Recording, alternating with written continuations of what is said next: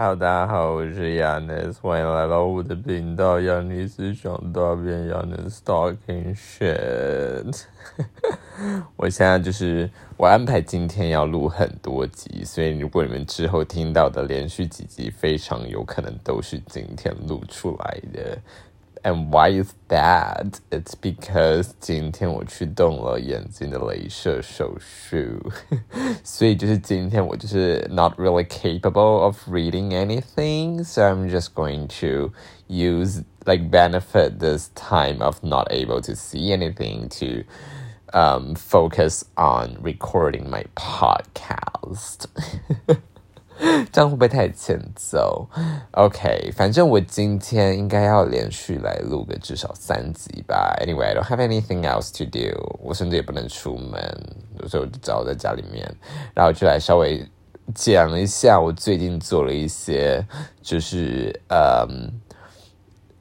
手术。对我最近做的就是几个手术，这样子，我觉得好像还不错，就是趁。大学到研究所的中间，这一个嗯，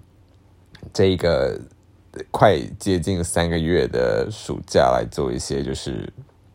可以现在趁现在做完的事情。就像 as I'm speaking right now, I'm actually closing my eyes because I don't really want to open my eyes. I want my eyes to have a rest. 对，所以我现在就是闭着眼在录音，会不会其实我根本没有按到录音键哦？好，OK，我刚刚睁开眼睛稍微看了一下，发现我有按到录音键。然后我就是因为无聊，我就在听，就是我我昨天的，就是上一次的 Podcast，我发现我讲错一个东西，大家就是不好意思，我要纠正一下。就是我说阿拉等于基督，应该说错的，就是基督是耶稣。但是有另外一个东西叫做耶和华，应该说阿拉真主阿拉应该就是等于基督教里面的神，那应该就是等于耶和华，而不是耶稣，因为耶稣只是先知之一而已。但是 anyway，但是就是基督教又有那种就是很很神奇的 Trinity 的概念，大家知道 Trinity 吗？如果你去美国或英国会看到非常多就是学院的名字叫 Trinity，那为什么叫 Trinity？有 T R Y 这个呃 T R I 这个。字字首开头代表它跟三有关系嘛，所以 Trinity 其实就是三位一体的概念，就等于说他们觉得神就是圣父、圣子跟圣灵这三个东西是同一个东西，所以等于说就是也有人就是他们会觉得说耶和华跟耶稣其实是一样的东西，还有另外一个东西是圣灵，但是就是我对于宗教没有到这么了解，所以就是不要再问我了，虽然也没有任何人。就是 in the first place 就没有任何人问我的意思，但是我还是要做一个澄清，就是阿拉不是等于呃基督，不是不就不是等于耶稣，但它比较像是等于耶和华这样子，就是阿就是好啦，就是如果我觉得这个名词有问题的话，你就是说伊斯兰教里面的神等于基督教里面的神等于犹太教里面的神，他们三个的神是同一个神这样子，OK，这样这样大家有理解吗？OK，好，那。Anyway，我要来讲一下我这两个做手术的一些心得。我不知道大家对于就是近视雷射手术有没有什么样的想法？那我可以先来，哎，我想下啊，我先来讲根管治疗好了，近视雷射等之后再讲。反正就是我最近也做了一系列的根管治疗手术，然后我对一件事情就是感到非常的无奈，无奈的感觉就是因为。大家应该听过根管治疗，就是俗称的抽神经。那这个东西通常可能会发生在，就是你的牙齿蛀到烂掉，然后那个你的细菌已经跑到你的牙根里面，然后开始要祸害你的牙龈的时候呢，你就必须要来做根管治疗。但什么叫根管治疗？就是我现在跟你讲的东西，大概就是我这几个星期才获得的知识，我之前根本不知道，因为我之前一直以为牙齿就是颗骨头，它就是一颗就是没有生命的骨头，所以它 suppose 就是。就是一堆钙质，但我后来发现，就是就是原来牙齿里面是有东西的。我现在是不是显得非常的无知？就是牙齿里面是有牙神经的，然后呢，就是牙神经就是会让你感觉到敏感性牙齿，就是你吃东西为什么就是敏感性牙齿会酸酸痛的那个东西，就是因为你的牙神经在作祟。这样，然后我那时候听到，我就想说：天哪，人类什么时候可以就是进化到不要，就是牙齿里面就不要有神经就好了？因为那个神经就没有屁用啊！就是它除了让你牙齿感到酸以外，它没有任何其他的用处了。就是它除了让你牙齿感到酸，然后跟就是制造空隙，让就是细菌可以进入你的你的牙牙从牙齿进入到你的就是口腔里面，就没有其他用处嘞。就是根管治疗就是把里面烂掉的神经全部都挖出来以后，拿填充物把那个牙齿里面的通道给填满。那填满以后，就是细菌就不会再透过你牙齿的通道进去了。这是它的就是一个。一个运作的原理这样子，那就是如果说你的牙齿的神经已经烂掉的话呢，那因为神经如果在平时就是有血液供供供给的时候呢，它是就是有办法正常运作，就是。等于说，就是有细菌进去的话，它就是几乎就是都可以把它排出来。可是如果你的神经已经烂掉，例如说因为蛀牙或什么样的关系的话，那那个神经就会失去它的 function，那就是牙，就是这些细菌就会一直跑进去这样子。所以呢，我那时候就去做了检查。那我为什么会去做这个检查？是因为那个，哎，我就是都很，我真的很 authentic，你们就直接可以直接听到我应该把就是我。在床上移动的声音全部都录进去了。好，反正呢，就是嗯，那个叫什么？嗯，我前大概疫情爆发的时候，我就发现，就是我的门牙左边门牙的左边，就是左边的侧门牙跟虎牙中间的那一块牙龈长了一颗血泡。血泡的意思就是呢，一颗 血泡。就是一颗就是鼓起来的东西，然后里面看起来都是红红的。然后我就是一个，我是一个非常没有味教观念的人，我就是会疫情期间也会在大马路上大肆的揉眼睛的那种人。然后呢，我就是会直接用手把那个血泡给戳破，然后就。然后就爆出一滴血，这样流出来。而且就是，我就想说，既然那层皮应该破掉了，所以等于说，那个它应该就像痘痘一样，就是它就会继续一直流血。但殊不知，它没有这样。就是我只要戳破那个泡泡，大概过一两分钟，它又会再形成一颗血泡。我想说，可是它不是那个皮就破掉啦？那它不是应该就是直接流出来？怎么会又再形成一颗就是完美的血泡呢？我就不懂这件事情。然后就是伴随着血泡以后，我也发现，就是最近我那时候就是五月多的时候，发现就是我的门牙会开始抽痛，就是门牙的牙根的地方会开始抽痛。然后我就原本就想说，就是 OK，就是不知道是发生什么事情。然后哎，这件事情也没有到。很常发生，就是通常只有在晚上半夜要准备睡觉之前会有这样子的情况发生，他白天几乎那个血泡都会消失。我那时候想说，会不会是因为牙晚上就是嘴巴太干了，然后呢就是火气大，所以呢我那时候就就会就想说晚上就多喝几杯水这样子。但后来就是这个情况就是一直会出现，而且。嗯，它出现频率有没有到每一天都会出现？但是每个每过两三天可能就会出现一次。然后呢，我后来就想说，那我要去打电话问牙科，然后牙科就跟我说，我可能是牙髓炎这样子，然后听起来好像很严重。那后来就去看牙医，就是我去看大医院的，就是牙髓科这样子。他就跟我说，OK，就是我照了一下 X 光，他就跟我说，我的那颗大门牙跟侧门牙的上面都有就是被细菌感染发炎的迹象。那他就不知道是这两颗都有。有问题，还是说单纯只是我门牙的问题，就是往往往旁边延伸过去好了。因为他觉得怪的点，是因为我的血泡并不是长在我门牙正上方，而是长在我的侧门牙跟虎牙中间，就是跟我就是发炎的起源地好像有点远，所以他就觉得很怪。然后呢？我之所以门牙会那样，就是我觉得这是让我觉得很生气的一点。就是我想说，如果说我可以根据这次根管治疗获得一些教训的话，那就好，就是就还不错。就想说，哦，你之所以门牙就是要做根管治疗，是因为你平时刷牙有方式有问题。我就觉得好吧，那我之后可以改进，我可以改进我的刷牙方式。但结果就完全跟我平时的作为一点关系都没有，是因为我大概十五年前的时候，就是。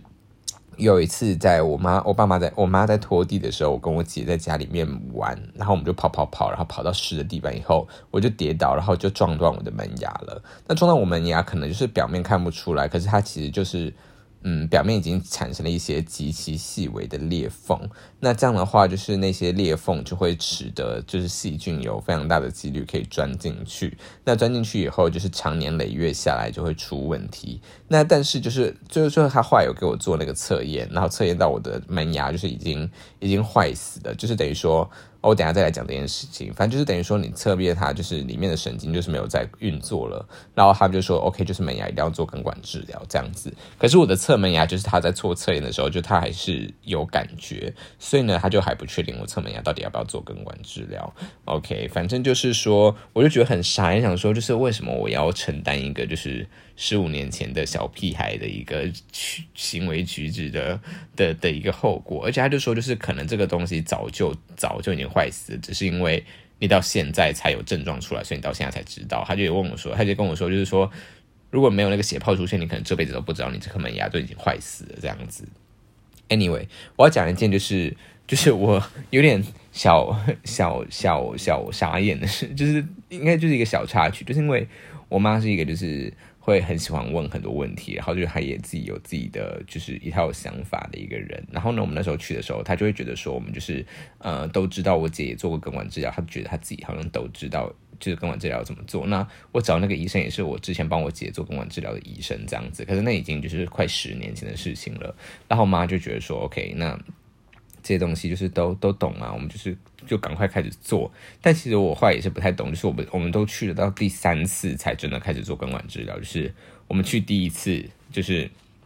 他帮我检查，然后第二次他要把我转到另外一科去检查，然后第三次哦没有，第三次也没有做检，就是第三次他原本是跟我说，就是我跟我妈都有听到，他原本就是说 OK，你们你们下次来就是我们就开始做门牙的根管治疗。结果我们第三次去的时候。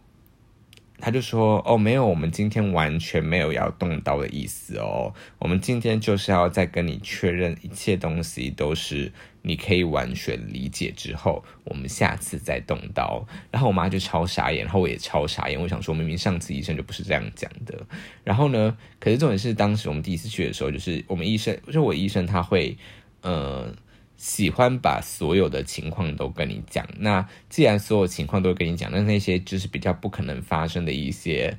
呃，比较严重的情况，他也会跟你说嘛。因为我的门牙已经之前就是断掉了，所以我现在门牙这颗门牙本来就是有一半是用假的树脂去做的门牙。他就跟我说，那你在做根管治疗，在根管治疗就是你要在你的牙齿的背后钻一颗洞，然后呢。把器具伸进去以后，透过那个洞里面，把里面的坏死的神经全部都拿出来，所以它才会叫做抽神经嘛。然后呢，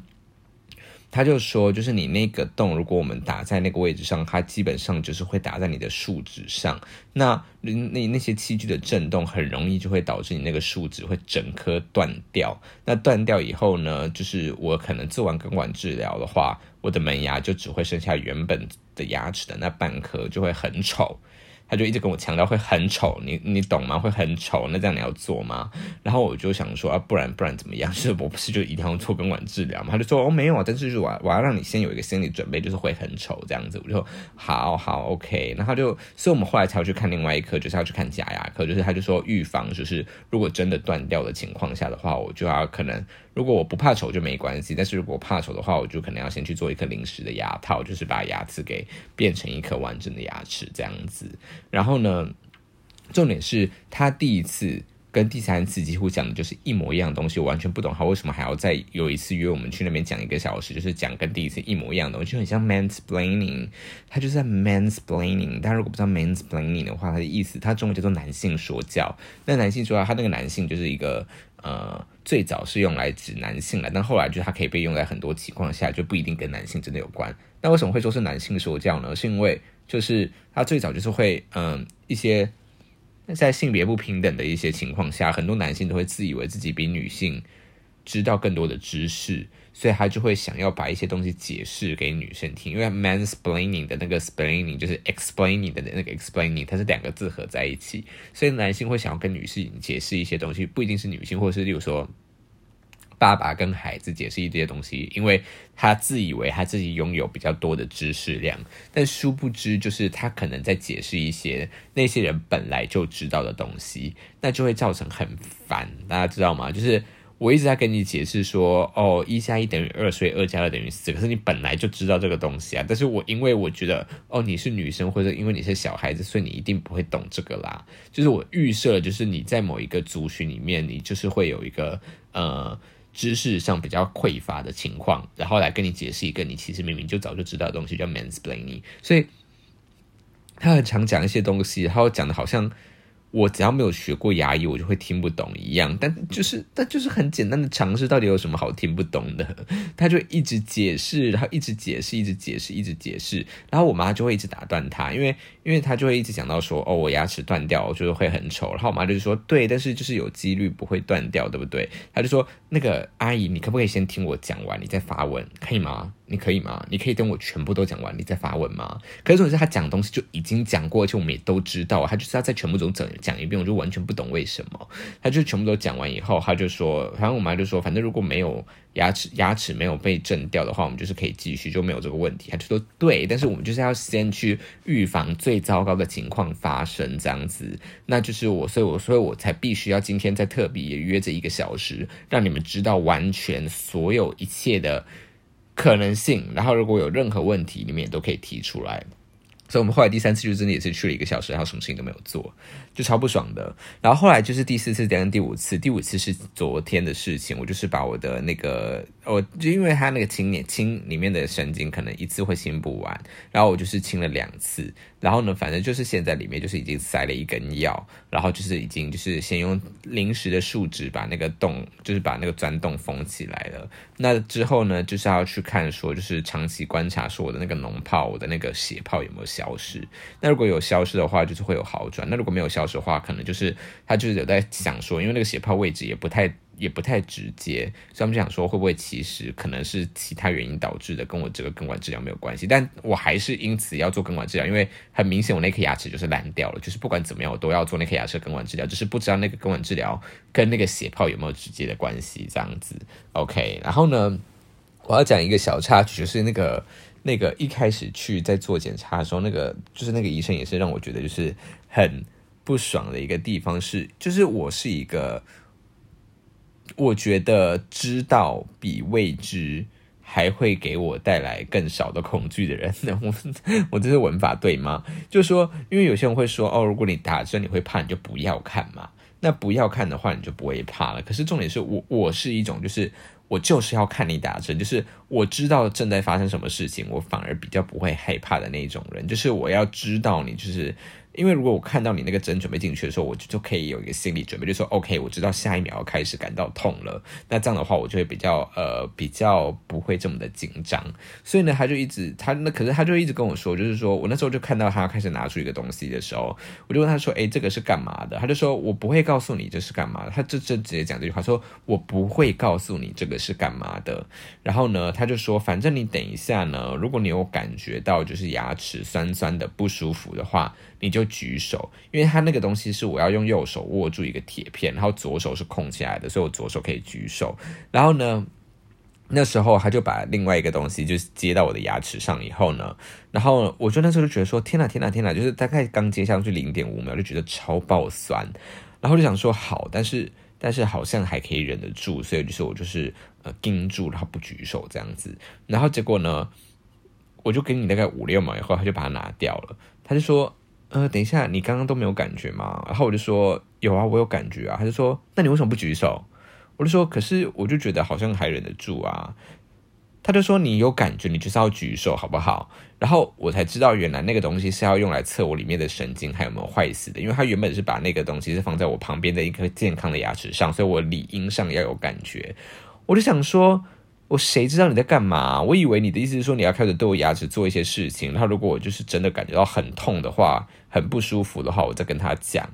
可是我不知道你知道你是要测我的神经有没有反应，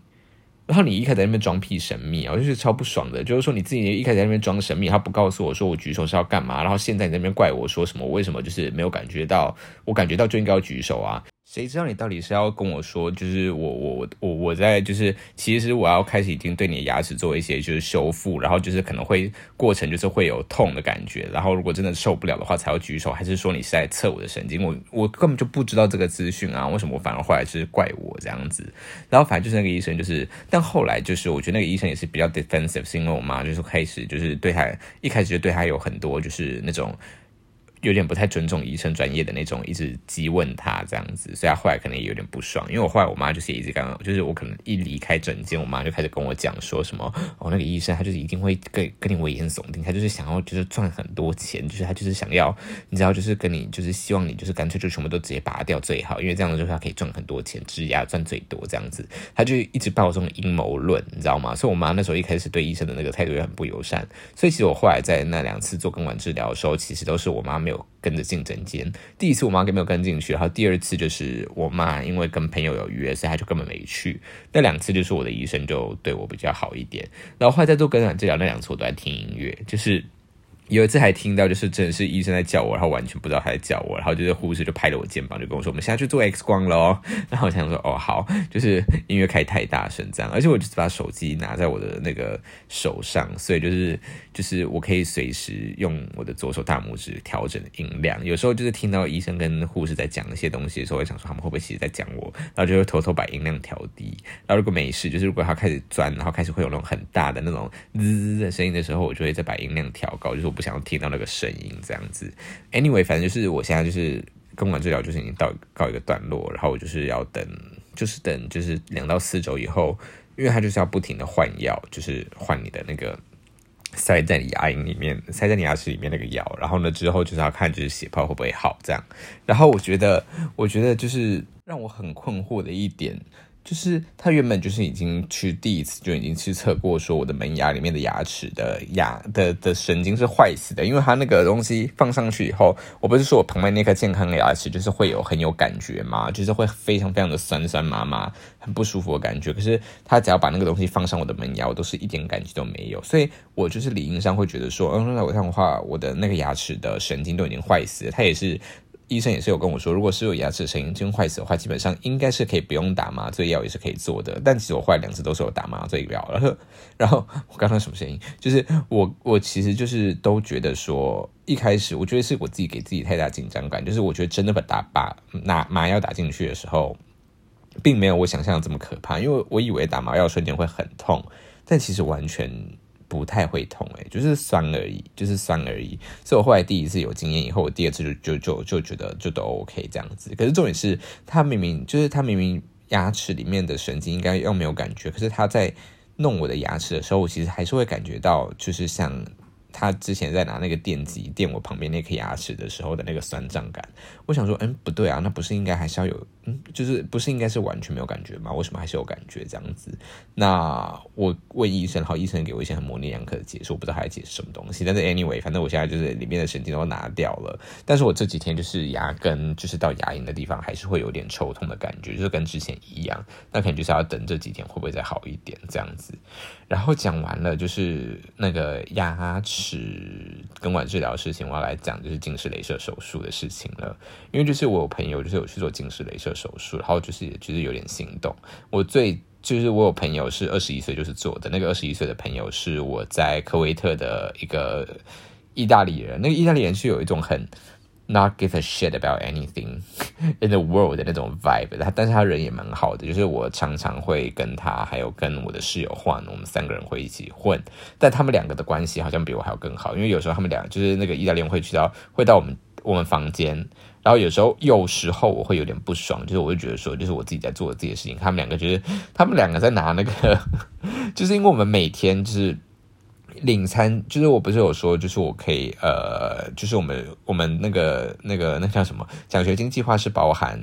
那个。包含餐券的，就是可以去吃食堂里面的食物。那么每天的餐券就是一个餐券可以领两瓶水，所以我们早餐、午餐、晚餐如果都下去领的话，我们就可以领领到六瓶水，就是两瓶一体啦。如果我们选的是水的话，就是两瓶水。那你也可以选，就是其实是呃饮料之类的东西。那有趣的是，我们那时候选饮料的时候，就是因为它里面有芭乐汁，就是 guava。然后呢，我就是之前有选过 guava，然后我后来发现，就是我的西班牙室友换跟那个意大利朋友，就是 Paulo，他们两。个 完全，因为瓜法是一个热带植热带水果，他们两个就是欧洲人，完全没有听过瓜法这个水果，是连听都没听过，不是没有喝过或吃过。然后就跟他们说，OK，but this is something that is very common in Taiwan，就是我们就是还有台湾非常非常常吃喝芭乐汁或者是吃芭乐这样子。反正就是我们那时候拿水，然后呢，就是他们就是可以拿那个水去，他们把。收集到的那个水瓶的瓶盖，就是拿来做就是 西洋棋，我真的就是问号。他们后来就是在那边下西洋棋，对。然后那段时间就他就几乎每天都来房我房间，然后就有点小不爽，因为有时候就是我单纯就是就是想睡觉之类的，就是就是我我想睡觉，但不但不是说我已经在睡觉了，他们还在那边很白目玩，就是可能说我刚回到我刚下课回到房间，然后发现他们俩在玩，可是我其实是想要睡觉的，可是就是因为他们两个在那边，我也不好意思跟他就是说。赶赶走他，他就说：“哦，我现在要睡觉，你们就去别的地方玩这样子。”所以我后来就是有点小尴尬。但 anyway，这不是重点，重点是就是他有去做近视雷射手术。然后呢，我有两个台湾朋友去做，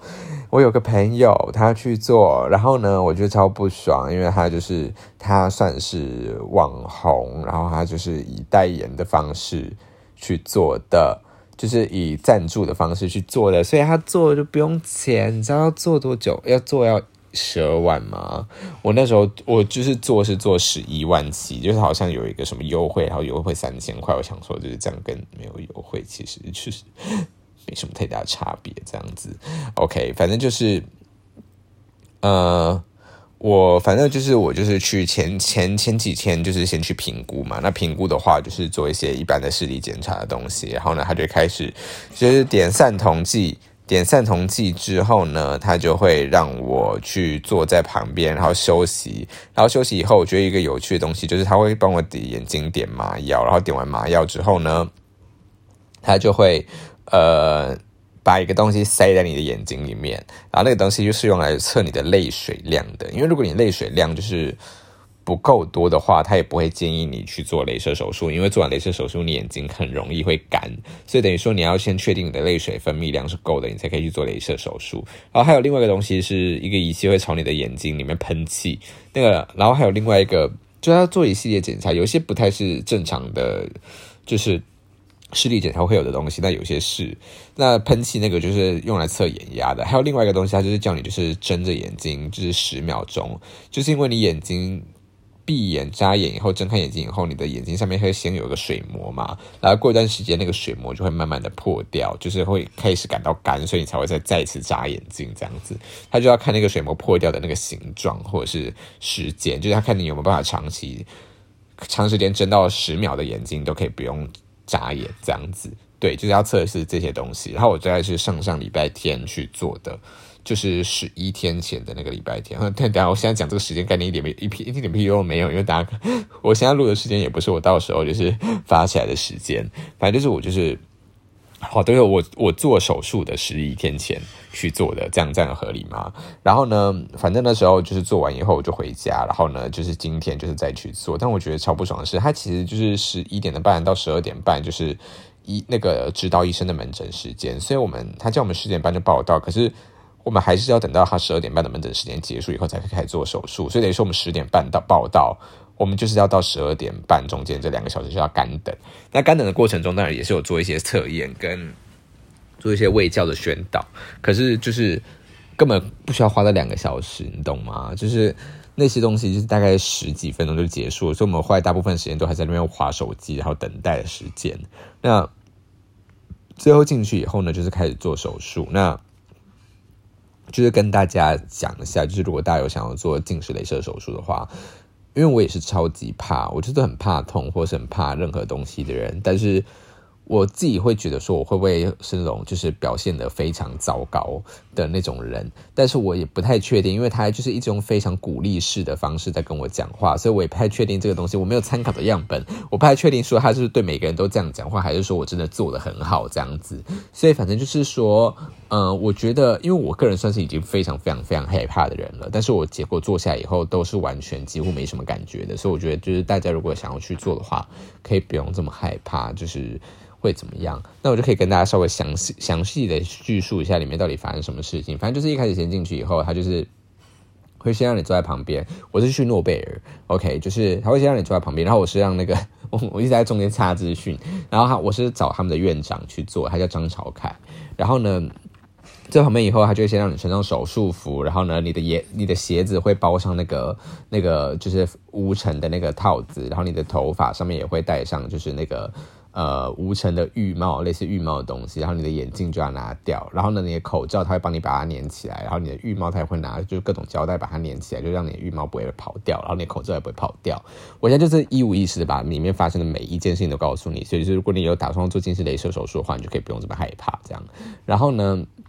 他就会开始先在你的眼睛上面点一些药水，那个药水点下去以后呢，你的眼睛就会有一种肿胀感，肿胀感就很像是呃，你长期可能眼连续用眼很多个小时以后的那种眼睛的不太舒服的那种感觉，就是你闭眼的时候会感觉好像眼球比平时大颗一点，对，然后呢，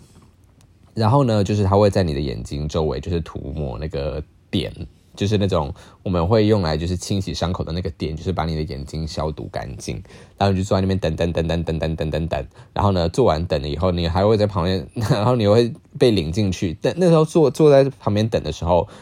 坐在手术间外面等的时候是可以划手机的，但是你进去以后，你还要再躺在一张床上继续等等等等等等等，可是那段时间就不可以划手机了。然后那段时间就我就想说，好，我就闭眼休息，因为反正等一下要睁开眼睛做手术，那我就先闭眼休息这样子。那我一开始就会很害怕，说就是那睁开眼睛手术，我会看到他就是在对我的眼睛怎样怎样讲。完全不用担心这件事情，因为当你的眼睛被镭射切开以后，你就什么都看不到喽。这样是不是听起来更可怕？反正就是说，反正我们那时候先等等等等等完然后呢，我前一个人就离开了。然后那时候听到前一个人的时候，我想说，哇，我请问就是 是我现在在幼儿台嘛？就是那个医生就是把病患幼体化，你知道吗？就是把我们当做小 baby 一样在哄。然后呢，我就觉得就是超问号的。我想说，他就是因为我听到前一个人就在说，那个护士就跟他说，那个哦，跟着亮。亮走，跟着亮亮走，很好，很好，你做的很好哦，跟着亮亮走，眼睛看着亮亮哦。要说 fucking what the fuck，什么是亮亮？我好好，我好好奇，到底什么是亮亮？可以告诉我什么是亮亮吗？谁是亮亮？Who is 亮亮？我要跟他走去哪里？请问我现在是要 是要升天了吗？然后就是那个金造哦，就是 等一下，我这样会不会很不尊重死者？就是我们那时候就是就是。大招火化的时候，就是要就跟那个跟那个死者说，就是你要就是看看着光亮的地方，然后往那个地方走，不要走错这样子。我想说，我当下觉得说，what the fuck？请问是我们现在看眼科手术，就是跟火葬其实是差不多类似的事情吗？然后呢？反正我就是躺上手术台以后呢，它就是一个，反正那个手术台就是机器不会动，所以那个手术台本身你躺的那个地方是可以前后伸缩的，它会先伸出来一点点，等你躺上去以后，再把那个整个这个躺床再往里面伸一点点，但你还是要靠蠕动的方式把自己的头往上一点，因为它有一个就是专门放头的地方。其实我觉得放头那个东西没有到很舒服，就是它没有。还是因为我头太大，是这样吗？反正就是我觉得我没有头完全没有没有完全的卡进去，但那不是重点，我只觉得就是有个东西抵着我的后脑勺这样子。然后呢，弄弄的时候，因为它是两台两台一起做，等于说他先做完 A 台，A 台就是在在干嘛的时候再做去做 B 台的手术。可是 A 台跟 B 台是做两个不一样的，我是做 Smile 就是全全飞秒，然后另外一台好像是叫做 LASIK 吧，就他们在做不一样的东西这样。然后呢？我就是他那个，就是医生就过来以后呢，他就会先让你就是往正上方看，好像就是叫你看中间，可是他可能就是会测量说，你看中间的时候，你眼球好像还是会有一点点的偏。就我那时候看的时候，他就会说，哦，左眼偏左，然后右眼就是中间偏右一点点这样子。那他可能之所以要，我不知道，我就我只猜测，他只这样，只是因为他之后要对你的眼睛的时候会比较好对这样子。那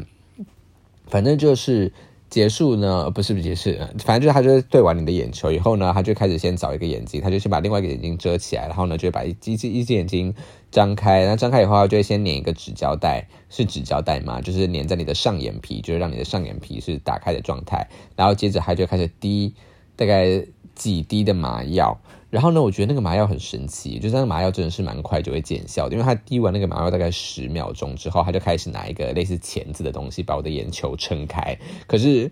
呃，我必须要说，那个撑开的过程还是有一丁点的小不舒服，可是没有到真的很不舒服。但是就是他就是拿一个东西把你眼球撑开这样子，可是就真的就是我才麻药才点十秒钟不到哦，然后撑开已经就就已经没什么感觉了。然后，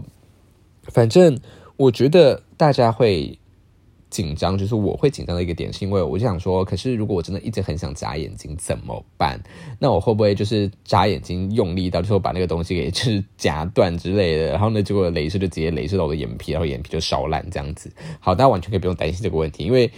它那个你的眼睛颇湿润的。你之所以会想要眨眼睛，是因为你觉得眼睛干了，你才会想要眨眼睛。可是那整个过程中，你的眼睛都会非常的湿润，所以呢，你其实生理上就比较不太会有想要眨眼睛的那个冲动。第二点就是，我不知道为什么，我觉得我好像有办法，就是即使我眼睛是睁开的状态，可是我好像有办法眨，就是我可以做出眨的动作，然后会会解除掉我想要眨眼睛的感觉。可是我眼睛其实是没有动的。大家你懂吗？就是你眼睛想眨，你就是眨。可是其实你可以，就是你可以，因为眨了以后，你就不会有想要再继续眨的那个，就是你觉得过几秒才会想要继续眨嘛。那你就是可以缓解那个眨的感觉。可是你的眼睛其实是没有闭起来的。可是你的眨想眨的感觉是可以被缓解的。所以等于说你就是正常放松，做你一切想放松的时候做的事情就好了，完全不需要去担担心各种东西。然后呢？反正就是会把一个东西压，就是它会是一个光圈，然后光圈里面有个绿点这样子，然后觉得是非常非常靠近你的眼睛，然后呢？大家都说会有种压迫感，可是完全没有感觉到任何压迫感呢。就是就是它就是很靠近的眼睛这样子，就看到就是那个光圈不断的放大，然后最后你就是看到中间那个绿点点，然后呢那个绿点点就是它会一直闪闪闪闪闪，然后呢可是因为你那个做镭射大概要二十五秒钟左右，然后那个绿点会大概在十五秒后就会开始慢慢消失，消失原因是因为就你的眼睛已经被切开了，所以其实你就是。模糊看不到东西，那他就会你在做的时候，你都不用慌张，因为旁边的护士会跟你说：“哦，你现在应该感觉到绿点开开开始慢慢的消失喽。”但是唯一一个重点就是你不要去动你的眼球就好了。就是绿点消失以后，你就是去继续盯着那个绿点原本它在的那个地方就好了。可是我跟你讲，这最后三秒钟会真的很难撑下去，是因为。你眼睛就是没有任何焦点，你眼睛就是一片白，你根本看不到任何焦点。就对我来说，好像失焦了，我完全根本不知道刚刚那个绿点在哪里，我也不知道我现在到底在看什么地方，因为就是整片都是白色的，就很像你在一个乌漆嘛黑的房子里面，你根本看不到你就是前方是哪里，你知道吗？就是我看左看右看上看下都是一模一样的景色，所以我其实到后面三秒钟，我会想说。我根本不知道我眼睛到底有没有在动，就是我我是觉得我应该没有在动我的眼睛啦。可是因为失焦了，没有任何参照物，所以你根本不知道你的眼睛有没有在动。可是我做完，就是我结束的话，都跟我说：“哦，你一百分，你很你很赞。”这样子，我想说：“OK，那我应该是做的还不错吧？” 这样子，然后反正做完一只眼睛以后呢，他就那个机器移开以后，你就已经是看不到 nothing 了，就是你什么都看不到。我的我的比比喻是很像是你透过烘焙的时候垫在下面的那一张，就是。半透明的乳白色的纸看世界的感觉，就是你真的就是嗯看不到东西，你只看到光源，而且连光源都是模糊的光源这样子。那那时候就是我就是那个亮亮的亮亮又开始登场了，因为它就是要开始把你的度数给拿走，你懂吗？因为你之所以会有你的度数，就是因为你的水晶体还是什么东西，就是我我现在不是讲专业的术语，有时候如果我讲错的话，就是可以纠正我，没关系。就是把你眼眼睛里面的那个。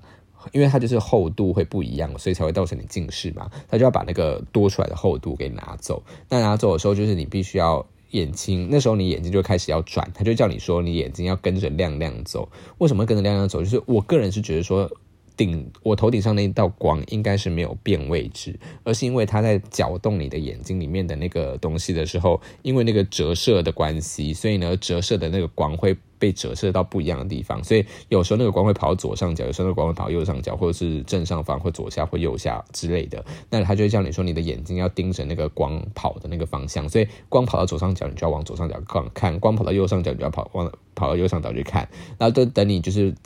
几乎每个角落全部都看完以后，他就会把那个东西就抽出来了。那我完全感不到，感觉不到他抽出来，我其实什么东西都感觉不到，完全甚至根本没有感觉到他在碰我的眼睛。大家知道吗？就是真的是完全没有感觉，你什么东西都感觉不到。然后呢，结束以后他就好了，然后就换另外一只眼睛这样子，然后就是一样的过程。然后结果好了以后呢，就是起来起来以后就离开，然后离开以后他就会再给你上药，然后点个药水，然后你就可以走了这样子。那呃，关于胃教的东西，我觉得好像没有特别必要讲，因为如果你们去那边的话，他一定会告诉你说什么，你点眼药水啊，什么连每两个小时要点一次啊，然后人工泪液多少多久要点一次啊，然后连续几天都要怎么样怎么样，就是那些东西他都会直接跟你讲，所以我就我我就没有必要就是特别再跟大家讲了。对，就是主要是讲就是手术过程中会感觉到的东西，然后结束以后呢，马上基本上你看东西就已经是清楚的。我反而觉得看近的有点不清楚，可是看远的都非常非常的清楚。那重点就是说，嗯，会有那个水雾感。水雾感，水雾感的感觉就像是你戴眼镜吃拉面的那个感觉，这样子，你看所有东西都是清楚的，可是会有个水雾在那边，可是没有到戴眼镜吃拉面那么夸张，就是没有到那么夸张的雾，但是就是有一点点雾，特别是有光亮的地方会特别雾一点这样子。然后呢，对，就是这样，然后会有点就是不要不要。不要看太阳，就是不要在阳光下待太久。他会给你，就诺贝尔会给你是一个护目镜跟一个太阳眼镜的护目镜，这样子两个眼镜。然后呢，他也会给你，就是如果你是自己一个人去或怎么样的话，他会帮你叫叫计程车回家，因为你不可能。我告诉你，不可以，不可以。反正你我也应该也不用我告诉你，就是对方就会直接跟你讲，你不可以自己开车或者是骑机车去这样子。对。然后我现在已经是晚上，我今天现在距离就是我做完手术已经过了。十个小时了，我现在基本上看东西是超级清楚的状态，就还是有水雾感，就是一个眩光感啦的那种感觉，对。但是基本上看东西都清楚，然后现在眼睛会有一点点不舒服，然后呃，今天下午的时候有一直在流眼泪这样子，但现在基本上就是酸胀感，就是酸胀感，然后除了酸胀感以外，没有什么其他的感觉了。这样子，OK，好，就是这就是我就是分享两个手术的经验，那就先这样子，拜拜。我等一下应该会录下一集，拜拜。